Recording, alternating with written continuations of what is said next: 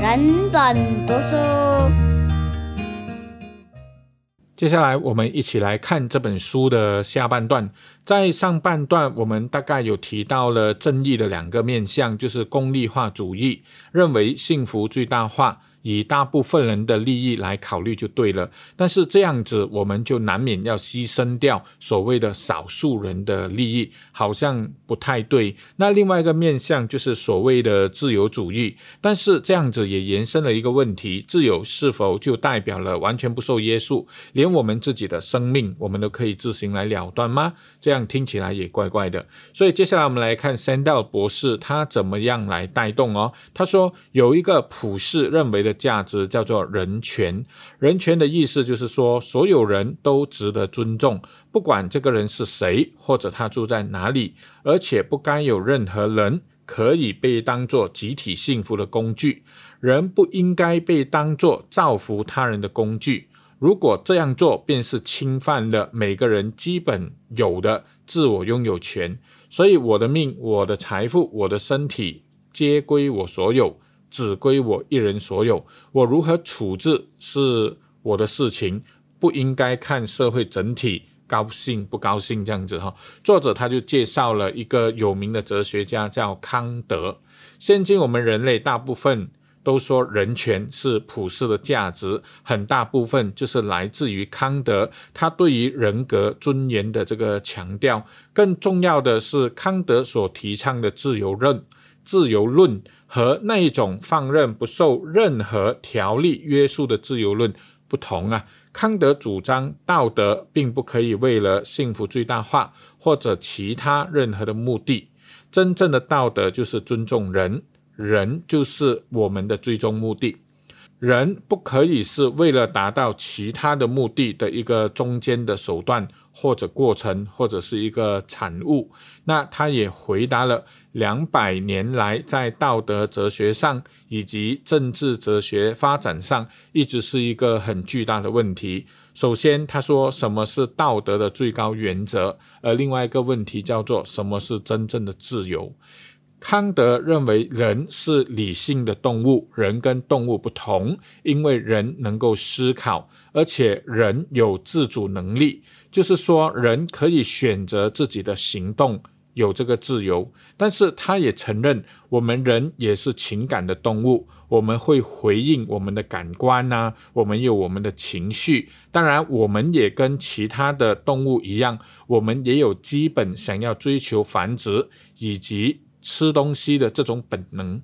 那所谓之前提到的功利主义，他们注重的原则，他们说，只要是人，一定是会趋乐避苦的。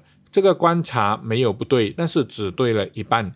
因为功利主义他们的苦乐观认为，快乐或者痛苦，它就是我们的主人。我们只要是人，我们都会主动追求快乐，而避开所谓的痛苦。但是康德不是这么认为。他说，的确，我们人是会追求快乐，而想要避开痛苦的。但是人不同的是，我们有理性，我们应该以理性作为我们的主人。理性是更高层次的存在，它可以支配我们的意志，可以支配我们的情感，以及支配我们动物性的那一种冲动、本能那一种欲望。我们不是一味的追求自己的欲望的快乐而已来生活哦，还用到这个追求快乐的东西。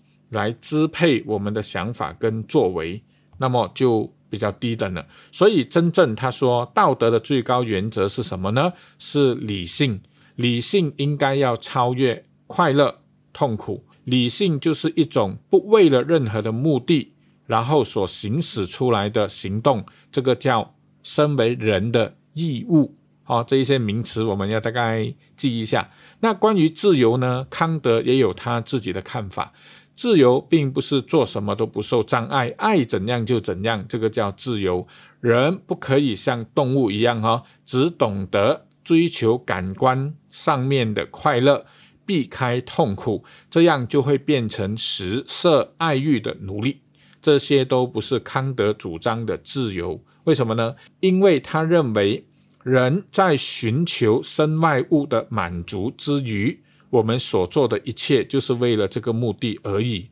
往左走就是为了解口渴，而往西、往右走就是为了消饥饿，都是为了感官，都是为了这个生理的需求而已。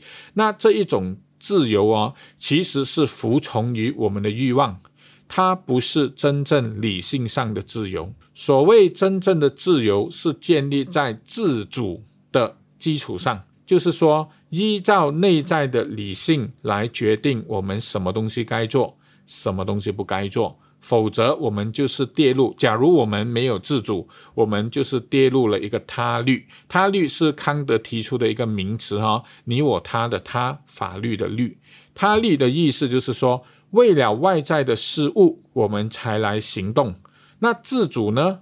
他就不是为了其他的特定目标才去做选择，而是自己很自主的、很理性的选择一个目标，而这个目标本身就是终极的目标、终极的目的。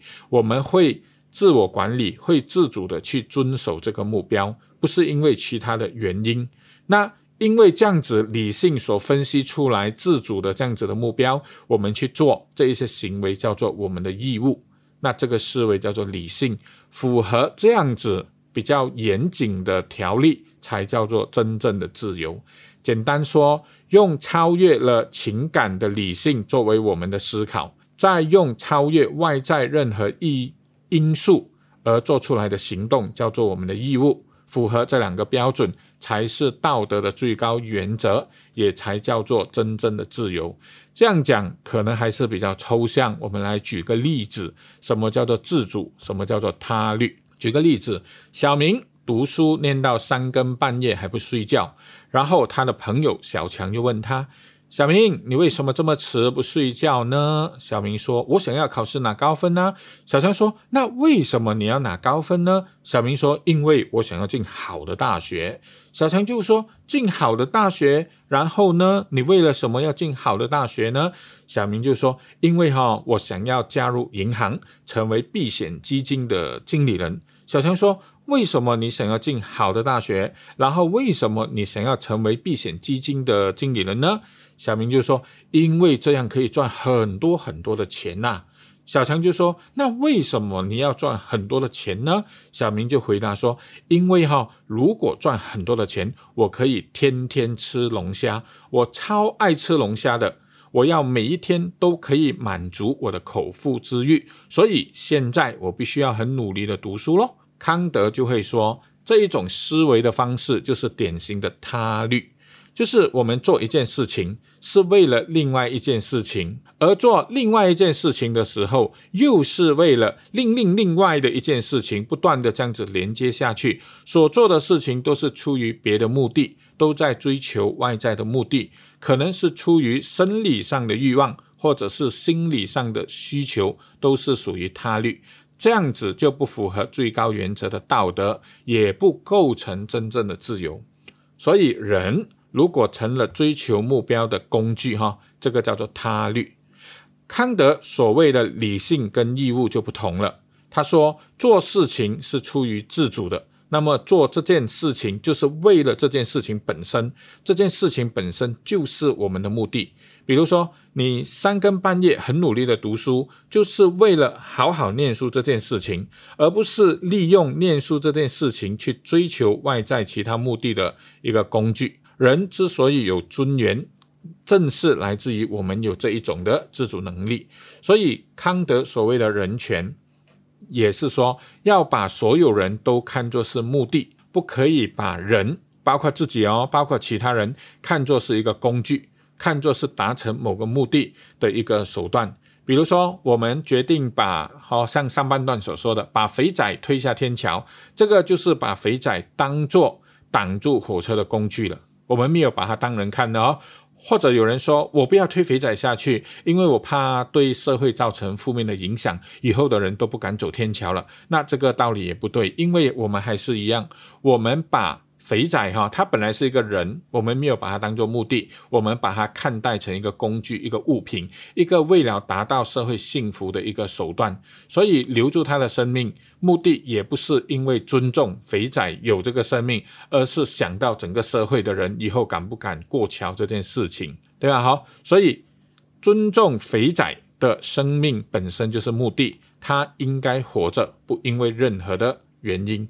所以康德就认为，我们做事情的时候，真正符合道德标准的，就不可以考虑结果才来决定的。真正看道德标准的是看意图，就是看你的动机。如果你的动机是正确，去做这件事情，不是别有用心，或者是想到结果才决定我要怎么做这个行为的话，那么你的做的东西就是有道德价值。好，不是看后果。那如果行动是出于义务以外的动机，比如为了满足我自己的需求、渴望啊而去做，那个叫做他律。只要是他律，就没有道德价值了。只有出于义务的动机，没有条件的行动才有价值。那什么是义务呢？就是问这件事情该不该做，而不是去想做了这件事情后会不会带来什么好结果。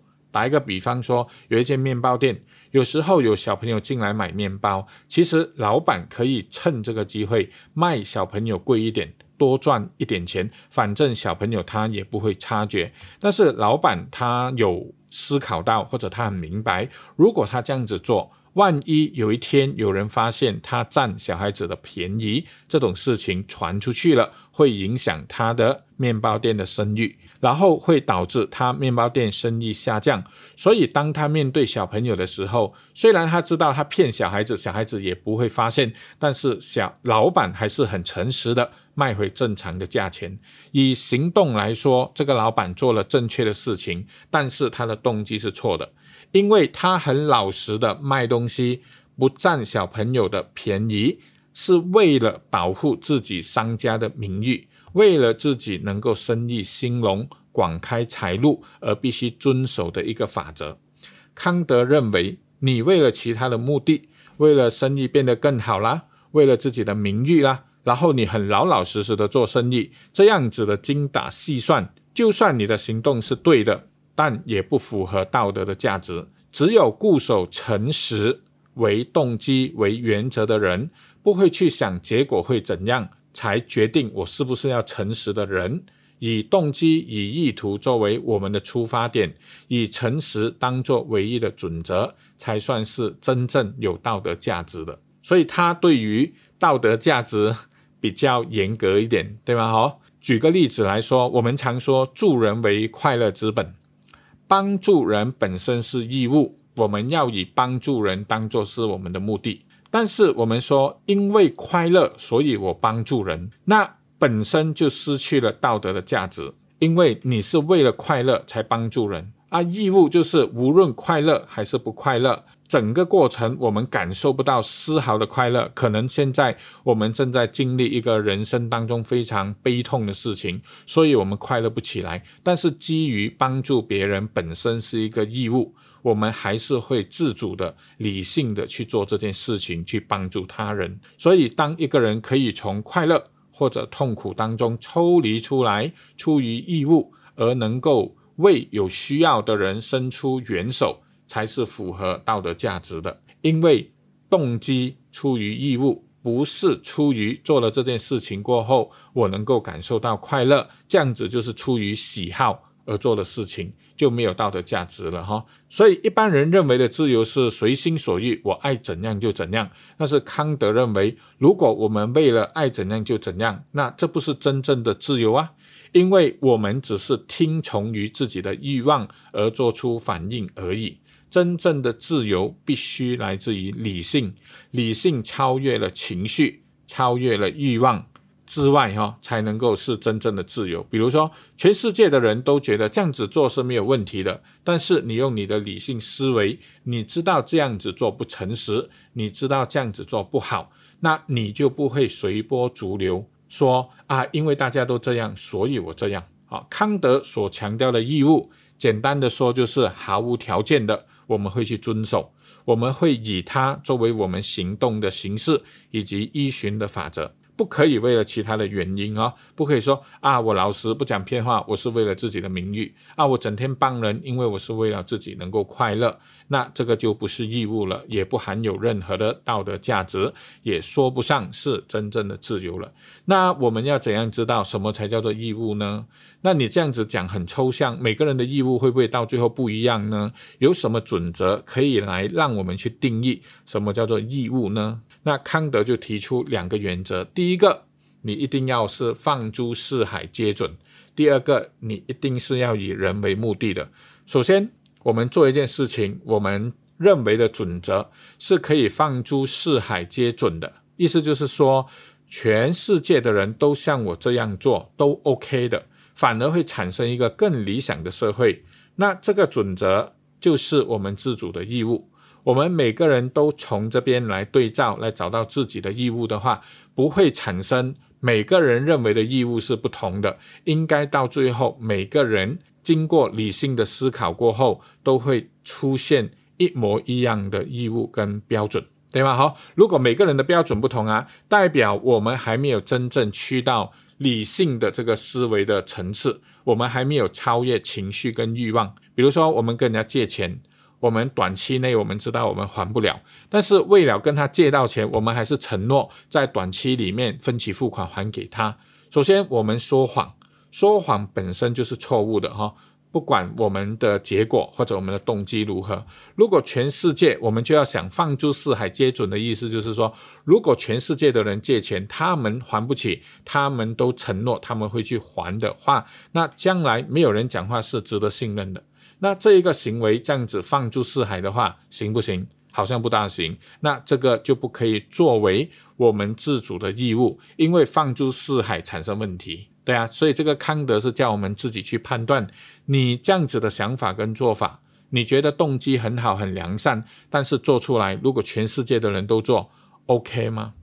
第二个准则就是以人为目的，他的意思就是说，人身为理性的动物。我们可以不受感官世界的影响跟摆布，我们也可以不受我们的欲望的影响，才是真正的自由，对吗？所以不能够凭经验、凭利益、凭欲望，这些都是他律，都是喜好，都是冲动而已。所以，我们变成理性世界的其中一个人，我们为我们的所作所为负道德的责任。所以，不管是一夜情、婚外情，甚至去双方。都同意你情我愿的性交易都好，康德都觉得这个是不对的。为什么？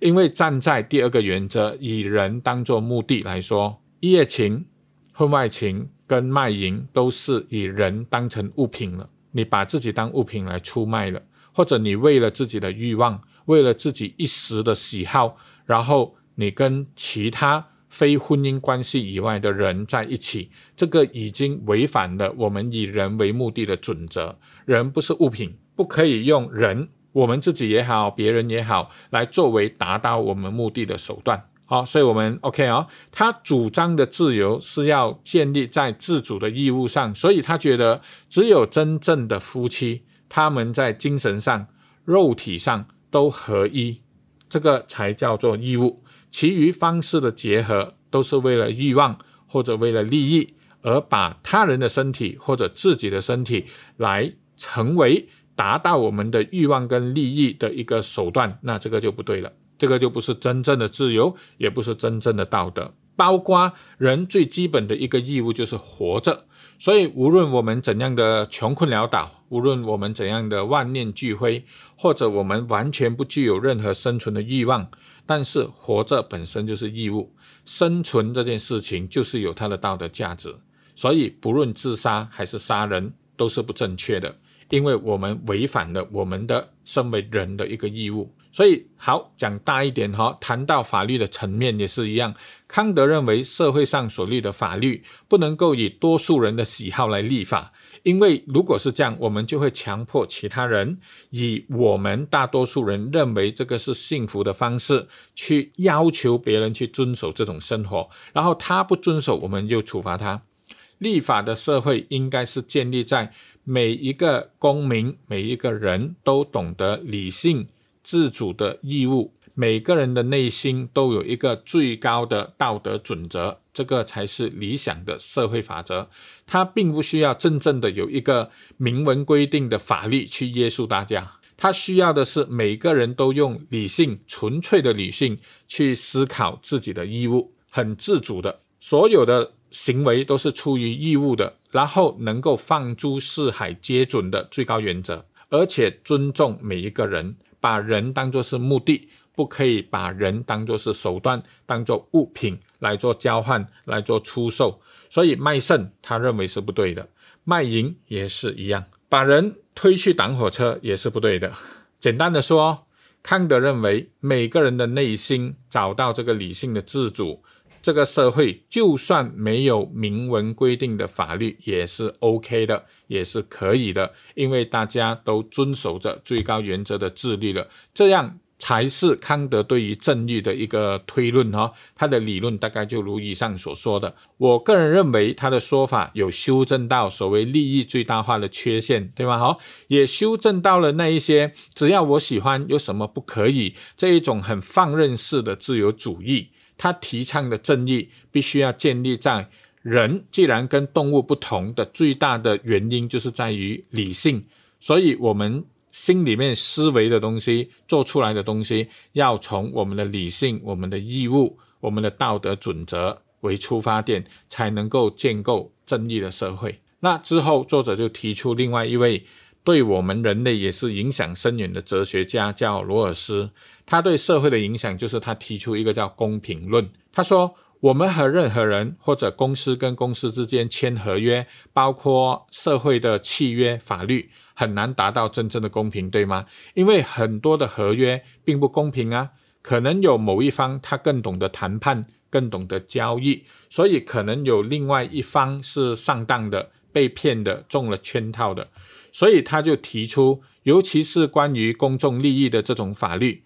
我们要从哪里作为出发点呢？就是他提出四个字，叫做无知之幕。无知之幕就是每个人都不知道自己的社会地位、自己的长处短处、自己的价值观是什么、自己人生的目的是什么，我们都完全不知道的情况下，我们不可以先有一个预设立场。我是华人。我是有钱还是没有钱？我的宗教信仰是什么？这一些完全放开。我们可能是任何一个种族、任何一个宗教、任何一个价值观的人。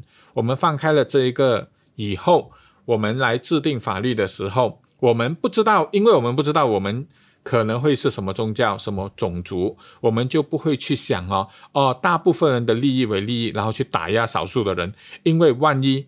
这个无知之幕一揭开来，我们自己反而是少数的人呢？我们是变成那个宗教迫害的，或者是被种族歧视的受害者呢？所以，为了防患于未然，我们会尽量去想如何去制定一些条约，是对大家、对整个公众都是平等的，大家都要享有一些基本的自由的权利，以免在最大利益的前提下牺牲了少部分人的基本权利、基本自由，对吗？举个简单的例子，好像分蛋糕，两个人要分蛋糕，两个人都希望得到更大一片的蛋糕，所以最好的方法是怎样呢？一个人来分，一个人来选，分的人最后选，让没有分的人先选。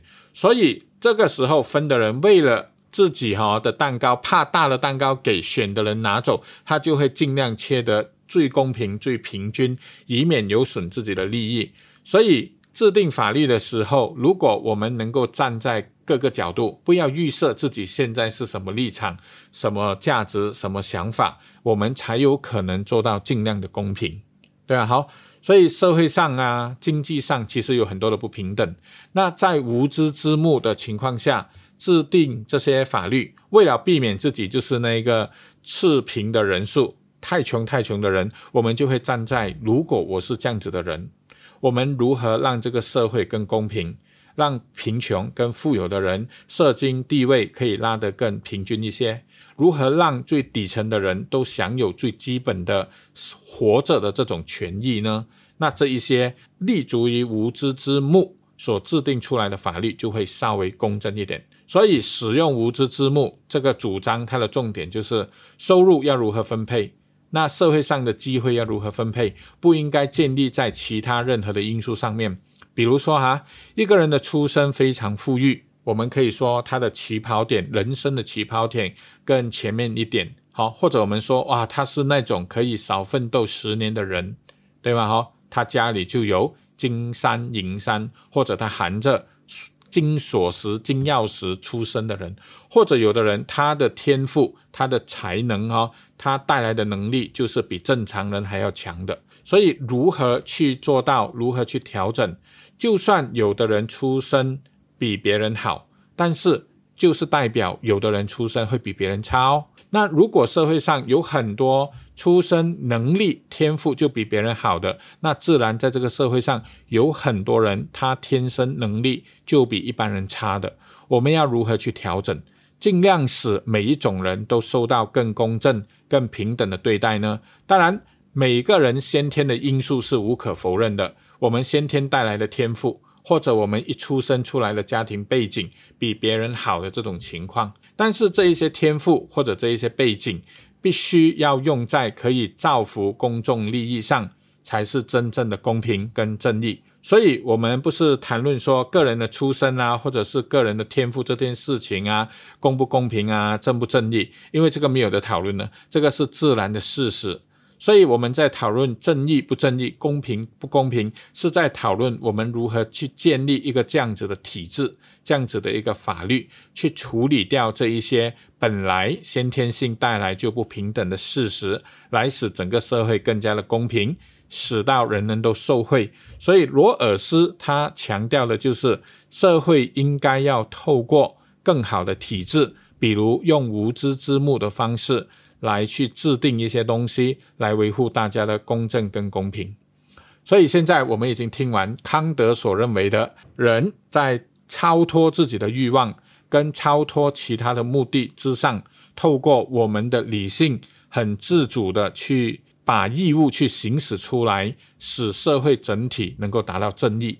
而罗尔斯就提出，利用无知之幕来建立体制，尽量做到社会上的不公平。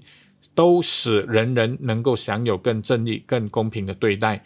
所以最后，作者直接把时间往前提，提提提提到亚里士多德那个年代，他提出亚里士多德的哲学来作为另外一个能够补充社会正义的另外一个思维、另外一个面向。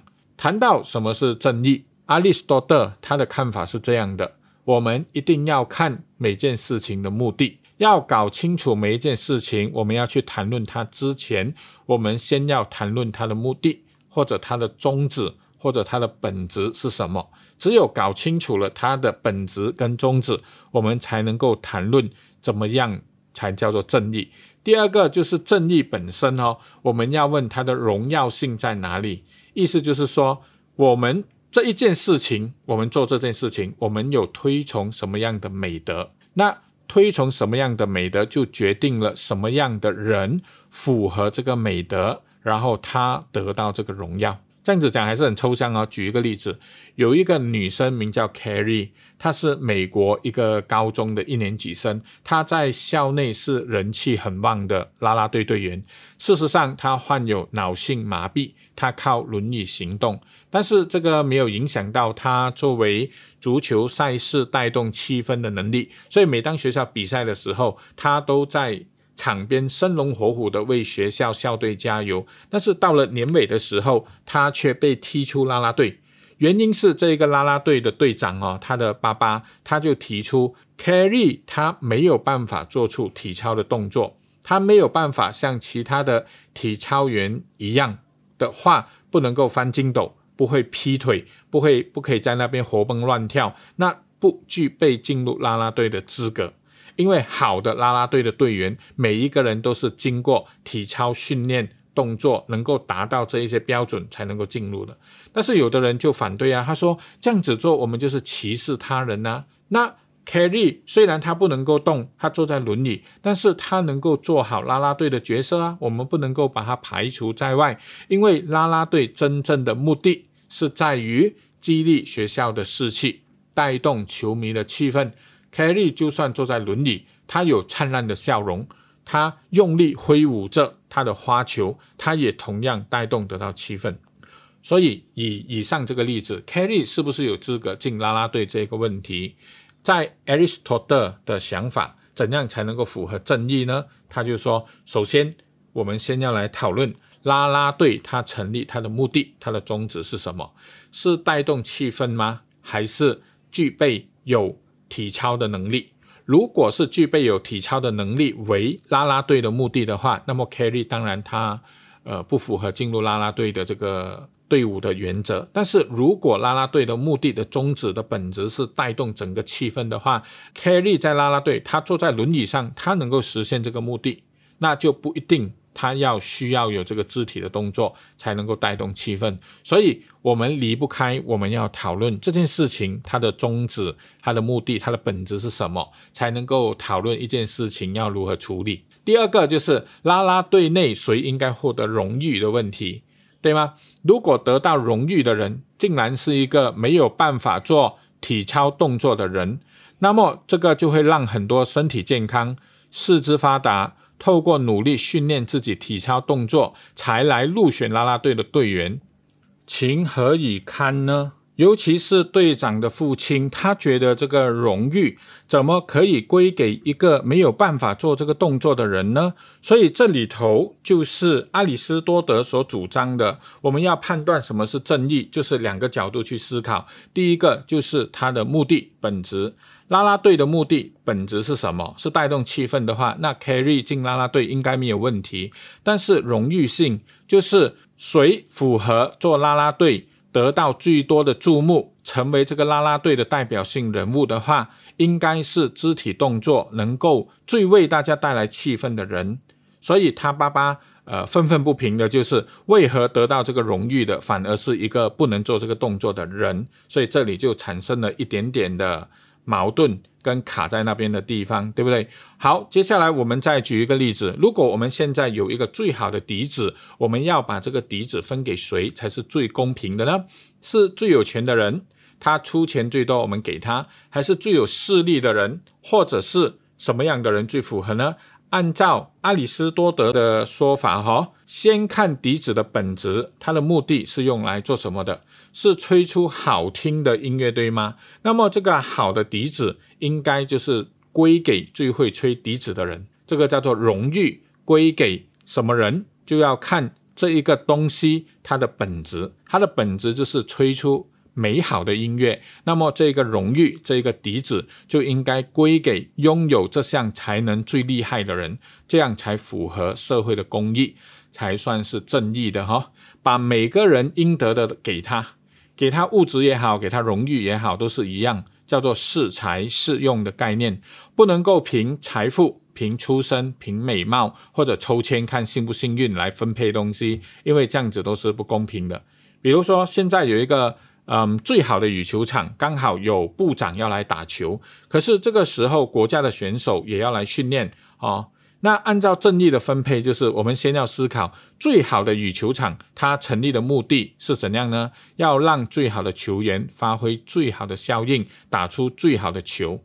那如果三流的选手来用，就好像有一点暴殄天物了，对不对？所以使用最好球场的这个荣耀，要归于把球打得最好的人。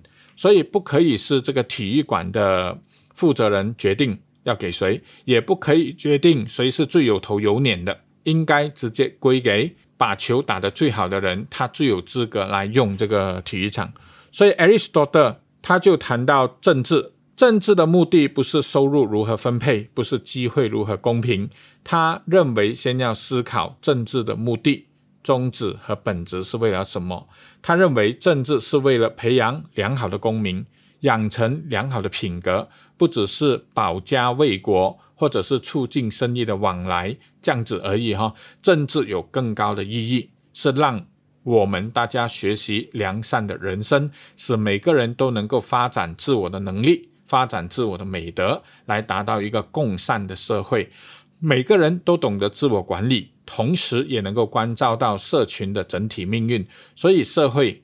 国家哈，并不是把人聚在一起，然后为了方便生活啦，为了做生意啦，为了避免受到伤害啊，然后每个人还是自己顾自己的在生活而已。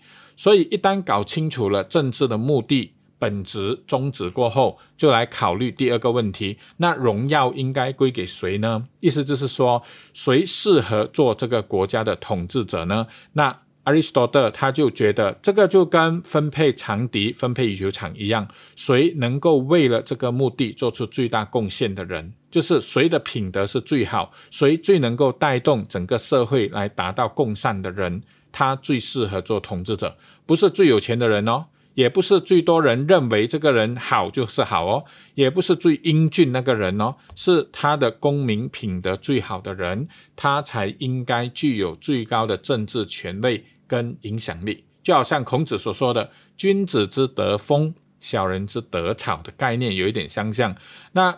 孔子讲的君子指统治者，指上位的人。如果有德的人，那么他对于小人、对于被统治的人、被对于在下位的人，就会产生的那一种风吹过草的这种效果。没有一个草是不顺着风的方向倒的。如果为政的人是有德的人、有品格的人，那么自然在下的人就会受到熏陶，就会自然变成有品格的人。这是一种很自然的现象，也是一种和谐社会的象征。所以，，Aristotle 他就认为，美德是需要训练的，它不是天生我们就有的。我们不能够说为了追求快乐欲望，我们就说这个是对了。比如说啊，啊拿狗来打架、来赌博，这个是一种娱乐，但是这是一种缺德的娱乐。所以，我们不应该认为，哎，斗狗会让我产生幸福，我们就去做这个事情，对啊，好。所以，美德不是来自于我们啊追求快乐，然后避免痛苦而已，是我们如何调试我们生命当中的快乐跟痛苦才是美德。这是一种高尚的生活，就像我们学任何的才艺一样，我们要成为厨师，一定要先学烹饪，然后实际的去操作。而不是在理论上的一直看食谱而已。那我们要很会讲笑话，不可以只是一直收集笑话，因为这样没有办法训练到我们变成很会讲笑话的人。我们还是需要反复的演练、练习，去拿捏那个节奏、长短、哈动作、语调等等，才会让你变成讲笑话的高手。所以。亚里士多德他就认为政治就是这么一回事，如何去让全体的公民都能够培养这个美德呢？这才是真正政治的目的哈。政治不是为了达到某一种经济的手段，或者是幸福最大化，或者是纯粹一直在那边讲自由啦、讲公平啦，这个叫做政治。政治的目的要拉高，它是在于展现人类最美善的天性。发挥人类的潜能，这个是不可或缺的。其实作者到最后，他也承认他有一个偏好的意思，就是说，他认为法律的问题，哈，不是在于我们怎样尽量的维持中立而已，我们还是要考量到一件事情的辩论或者在判断的过程当中，我们究竟要推崇什么样的美德，才能够算得上真正的正义。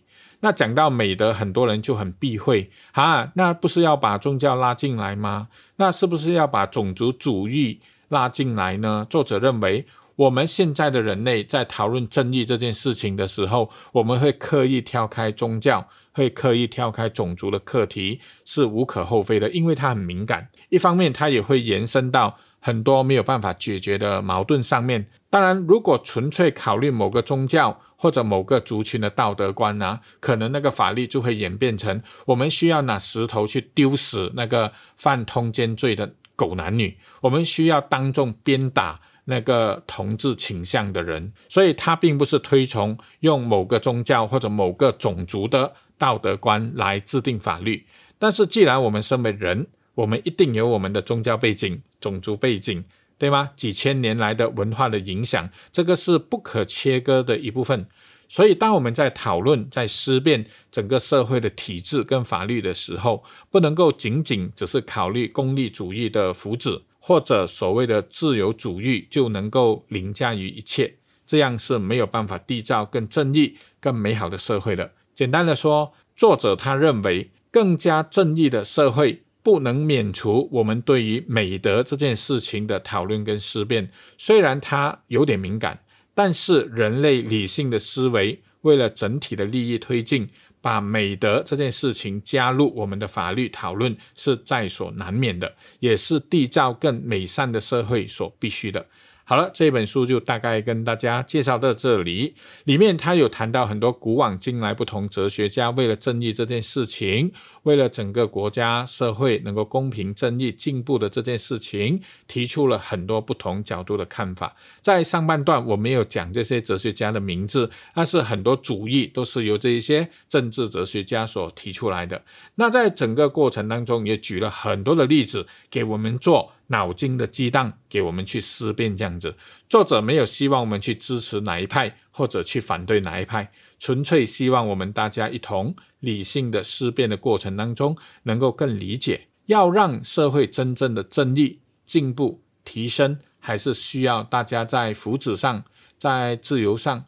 在美德上这一些事情上，不断的去思辨，才有办法的哈。希望听了对大家有帮助，那么我也有点贡献了哈。这样子，谢谢。那我们下一本书再见。